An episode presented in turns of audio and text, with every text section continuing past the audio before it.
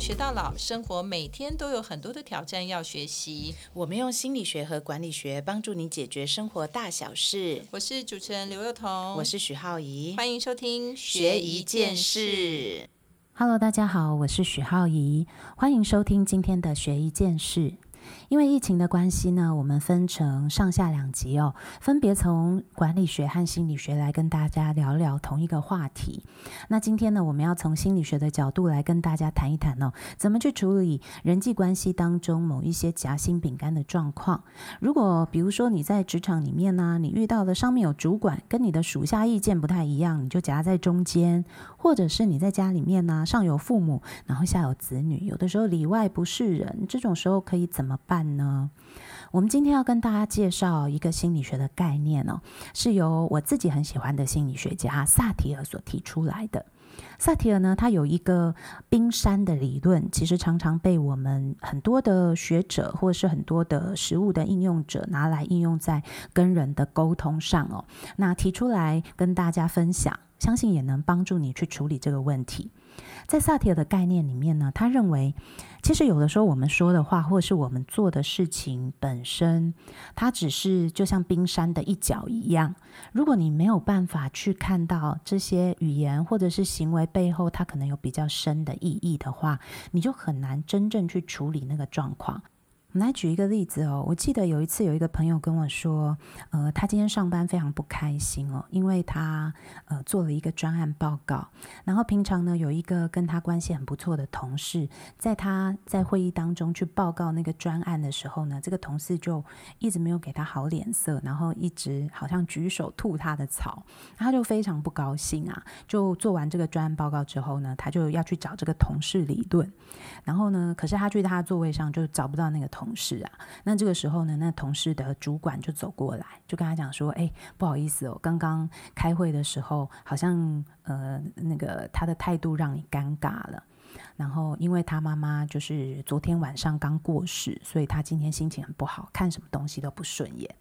那我这朋友就跟我说，他本来就是有满腔的怒气呀、觉得说啊，你就平常是我的好朋友、好同事，那为什么在我做一个最重要的专案报告的时候，你要这样对待我？但是当他听完这个呃这个他的朋友的主管跟他说明了昨天他遇到的事情以后，他就突然觉得他能理解他为什么态度这样，而且很快的呢，他的怒气就消失了。不知道大家有没有过这种经验哦？就是我们常常在人际关系里面会出现一种状况，因为毕竟我们不是再怎么样亲近的人都很难二十四小时，就是你都一直跟他在一起，所以你很难知道他所发生的每一个状况，然后他现在的每一个心情，以及他为什么昨天还好好的，今天是出现这样的状态。所以就是因为人与人之间有很多萨提尔所讲的这种隐藏在冰山背后的。呃，不管是他的情绪也好，他的过往也好，或是他目前正在遭遇的经验也好，它都会影响我们怎么跟别人说话，或怎么跟别人沟通。所以，在这个呃夹心饼干的这种问题上呢，首先我自己学了心理学以后，我有一个很大的认识是。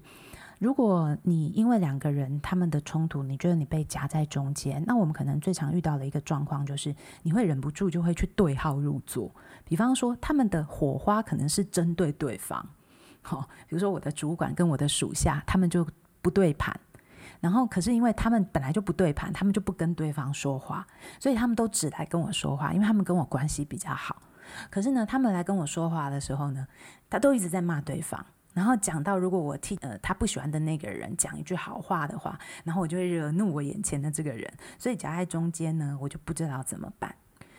那这种时候呢，其实通常呃，在我的工作里面，我发现很多来咨商的人，如果是遇到这样的问题的话，大多是因为你就对号入座了。对号入座什么意思呢？比方说，你跟这个人在讲话的时候，他可能你知道他骂的不是你，然后你知道他不高兴的对象不是你，可是因为他在讲那个人，所以跟你讲话的时候语气也不会太好，然后就不知不觉就把你自己也惹毛，但你没有发现，所以就在你跟对方之间呢，也出现了一个沟通障碍。可是这个沟通障碍呢，其实是受到波及而来的。那这个状况呢，就是我刚刚所说的对号入座的状况。所以，我们如果仔细去想想，这种其实在我们的人际当中很常出现。这如果按照萨提尔的概念，他说，其实最早的时候，通常是从家庭里面来的。我相信，可能很多人你的童年经验是记忆当中总有，比如说爸爸妈妈吵架啦，或者是说家人之间有一些纷争的一些状况。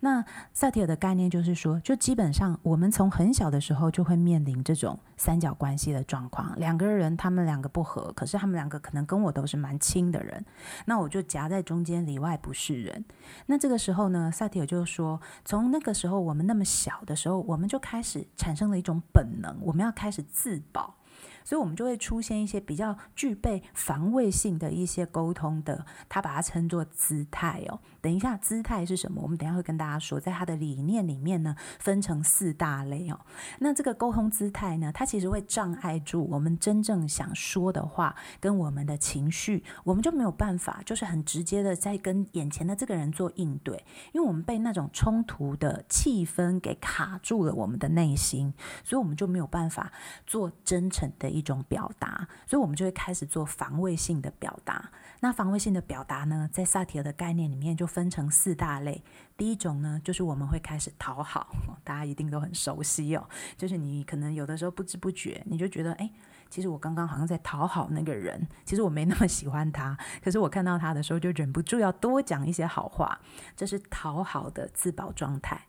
那第二种呢，叫做指责。你会发现，你周围可能有一些人哦，特别上班族一定都有这种感受。你就觉得那一个人火气不知道为什么那么大，就是老是说话也不都不说一点好听的话，然后讲起来讲起话来，你就觉得好像在被他责备的那种感觉。那这可能是第二种的防御性的。自保的状态哦，萨提尔把它叫做指责。那第三种呢，其实在工作场域里面也蛮常见的哦。这种自保的状态呢，叫做超理智。就你会发现，哎，其实有一些人呢，好像周围发生了什么事情，比如说你们在吵架啦，你们在闹啊，好像都跟我无关，那他就无感哦，就很像把自己关在一个柜子透明的柜子里面，你看得到他，可是你感觉不到他。那如果我们在呃工作上遇到这种人，你就会觉得很困。困扰，因为你可能，比如说你们部门发生了一件事情，那你已经觉得很生气了，可你旁边这个人好像一点感觉都没有，所以相对来说，好像你变成是一个情绪很大的人，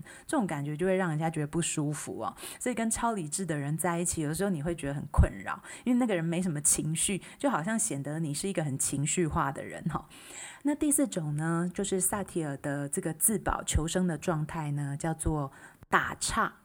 那什么是打岔呢？打岔就是，呃，简单来说就是打圆场。打圆场是什么？其实就是你会发现，我们遇到了某一些，比如说两个人不和的时候，那你就会忍不住你要说一些话去转移那个注意力或转移那个话题哦。那在萨提尔的概念里面，他就说这就是打岔的一种自保的方式。所以呢，讲到这边，我就要请大家稍微检核一下你自己哦。当你在人际关系当中，如果你是夹心饼干的时候，你觉得里外不是人的时候，你有没有动用到我们刚刚说的那四种策略呢？那都是自保的策略哦，就是你的内在冰山，你的心里面其实好像不太舒服，然后就用这种方式来解决。第一种是讨好，第二种是指责，第三种呢是超理智。然后第四种呢是打岔。那通常呢，如果我我发现了我有这四种状况，那在这个心理学家概念里面，其实这四种状态它都不是我们真心想做的事情，因为这时候四种状态卡在前面，它变成我们的防卫性的行为，所以它就可以障碍住或者是挡住我们跟别人做真心的交流。我举一个最简单的例子，比方说，呃，我带着我是一个中层中阶的主管，然后我带了一群员工，然后这群员工都非常讨厌我们的直属主管，然后我就听着听着，其实我也很不喜欢直属主管，就是老是做那些事。但是呢，我总不能去跟我的老板讲说，老板我很讨厌你吧？所以为了不要就是展现出我讨厌你，那我要保护我自己的这种真心话表露出来，我就知道怎么样，我就会不知不觉的就流露出那种会讨好老板。的状况。然后，所以反过头来呢，我带的那群员工，他们就说，真的是一个狗腿的人，他们就跟着也不喜欢我。好，这是很典型的，就是我们夹在中间。那当我们不知道怎么办的时候，因为那个张力啊，冲突的张力，那个环境氛围让我们不舒服的时候，我们就开始去采取了一些防卫性的沟通方式来展现自己。所以，要解决这种状况，首要是什么？你要先能辨别得出自己有没有这样的行为。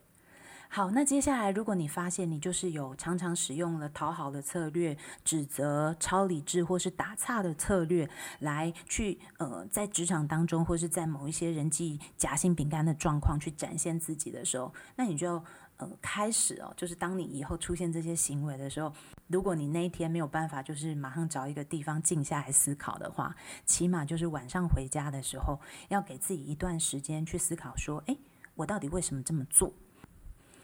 那这个自我思考的流程呢？其实萨提尔的理论哦，也提供了非常好哦，你可以怎么样去自我检视的一个路径。因为他刚提到这个概念就是冰山嘛，你外在会有一些自保的行为，那表示你内在其实有某一些事情正在发生。所以呢，呃，我可以思考自己的时候，我就是要深入自己的内在去觉察，到底我心里面有什么东西是没有表现出来的。那这些冰山的内容包括什？什么呢？就是包括了有几个层次哦。从行为背后，行为就是比如说我的讨好的行为，这个行为背后一定是我有一些感受的。好，比方说我讨厌他，我觉得愤怒，可是我没有办法表达出生气，我才讨好。那这个感受背后呢，它有更深的感受和观点。比方说，我可能觉得我也是人生父母养的，为什么要被？主管这样对待，大家都是人生父母养的，为什么主管假设主管是一个又是一个指责型的人，他为什么老是要这样责骂我们？然后呢，这个观点背后呢，你就可以进一步去想想，所以我对老板是有什么期待？哦，我就发现我可能期待中的工作环境，其实是一个愿意看见我的好的老板，愿意支持我、鼓励我的。然后呢？如果我想到了这个期待，我就会发现，其实我有一个渴望，是我可以被关注、被认同。然后呢，到最后我就会发现，哦，原来核心我自己有一个议题，是我有一个认同的议题。然后这个时候，冰山你就开始碰到了自己内在很深的层次了嘛？那你就开始去想一想，哎，是不是从小我都这个被认同的议题一直都在呢？我是不是遇到了每一个人，我就希望他们可以关注我，可以认同我？所以当他们出来的那个反应不如我预期的时候，其实我心情就会像现在这样这么糟。好，然后所以我们就把这些都去做检视以后呢，那回过头来，我们今天的主题，如果是在家庭里面，你当然我就会鼓励大家直接表达嘛，因为家人其实有血脉相连，然后你们一辈子关系都跑不掉，所以呢，你可以把你思考的这些东西很真诚、很老实去跟对方说。比方说，如果你妈常常都对你是用指责型的说话方式，你可以跟她说：“妈，其实我有时候听到你讲这些话，我都觉得很不舒服。”为什么？因为其实我真的很希望你可以，我很努力了，我真的希望你看见我很棒哈之类的。这可能是我们觉察自己的冰山内在冰山以后，在家庭里面会做的事。可是如果在职场上呢，我就会建议大家要有一个界限的去表达自己。界限是什么？比方说，首先你要去判断你跟职场中的这些人，你要维持什么样的关系。比如说，如果这个人是我的主管。而且他又有我的考绩啦，他掌握了我在工作上的生杀大权的时候，那如果我冷静思考这些，我想要跟他表达的层次会到哪？因为毕竟我们是天天都会相见的，你如果一时激情啊，然后就把心里面所有的话都讲出来，有的时候再碰面会很尴尬。所以呢，常常，呃，我们不是鼓励大家说你觉察自己，然后你就像倒垃圾一样，就倒给你旁边的人，反而是觉察以后呢，它会让我们的脑袋变得比较清楚哦，你就比较能够去思考说有哪一些话我想说，有哪一些话我不想说，而哪一些话因为我不想说以后，我就必须选择去忍受某一些东西，但这是我整个权宜下来之后的一些选择。那如果这个东西它就必然发生，比如说我的主管他就是。讲话不会客气，他讲话就是这么酸。那如果在这个时候，我就觉得我还不想要代替整个部门去当炮灰，去跟他讲这件事，那我就知道这个东西是我的决定，而那个行为是我必须要忍耐的。那我会做的是什么？我会做的就是因为。在主管的这边，我已经决定了嘛，我就会转过头来，那看另外一边我可以做什么。我可能就是，比方说，我知道，因为呃，其他我的属下心情可能都跟我一样嘛，老是被老板指责，他们就不开心。那我可不可以就感受到他们内在可能也某一些期待跟我是一样的，他们希望被认同。所以当我的直属主管他没办法认同我的属下的时候，那因为我是一个中阶主管，就变成我是要能够去提供关注和认同的那个角。色，所以你会发现呢，有时候我们看到在一个组织里面有很好的运作的时候，老板通常不能同一种类型。如果两个老板、两个层级的老板都很凶，他们的个性都一模一样的话，哇，那下面的属下就像在军队里面工作。所以呢，上面有一个很严的老板。他就会有一个人是扮白脸的，为什么会有白脸黑脸之说？他就是因为透过这种大家个性的不同呢，我们就一起补足了在一个团队、一个组织当中所需要的某一些提供给员工关怀的一些元素。好，所以呢，萨提尔的沟通的概念呢，它其实，呃，对我自己来讲帮助也很大。就很多时候你不知道自己为什么生气啊，那不知道为什么这个沟通状况那么难解。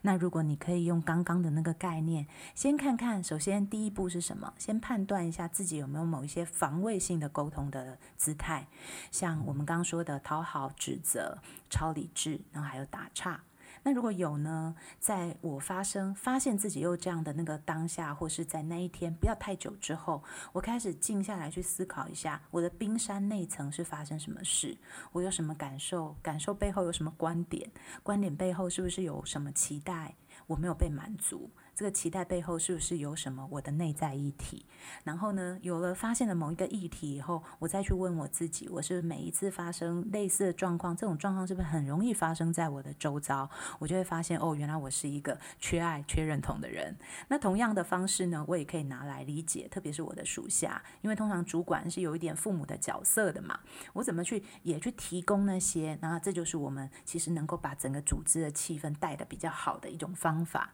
那当然，如果你可以，而且有余力的话，你也可以拿这个冰山来稍微理解一下你的主管，你就可能会发现，诶，他可能也是自我要求其实很完美啊。他可能在嗯苛责大家的同时，其实他对他自己也是这么严苛。换句话说，他别对别人好像看起来很不好，事实上呢，可能他真正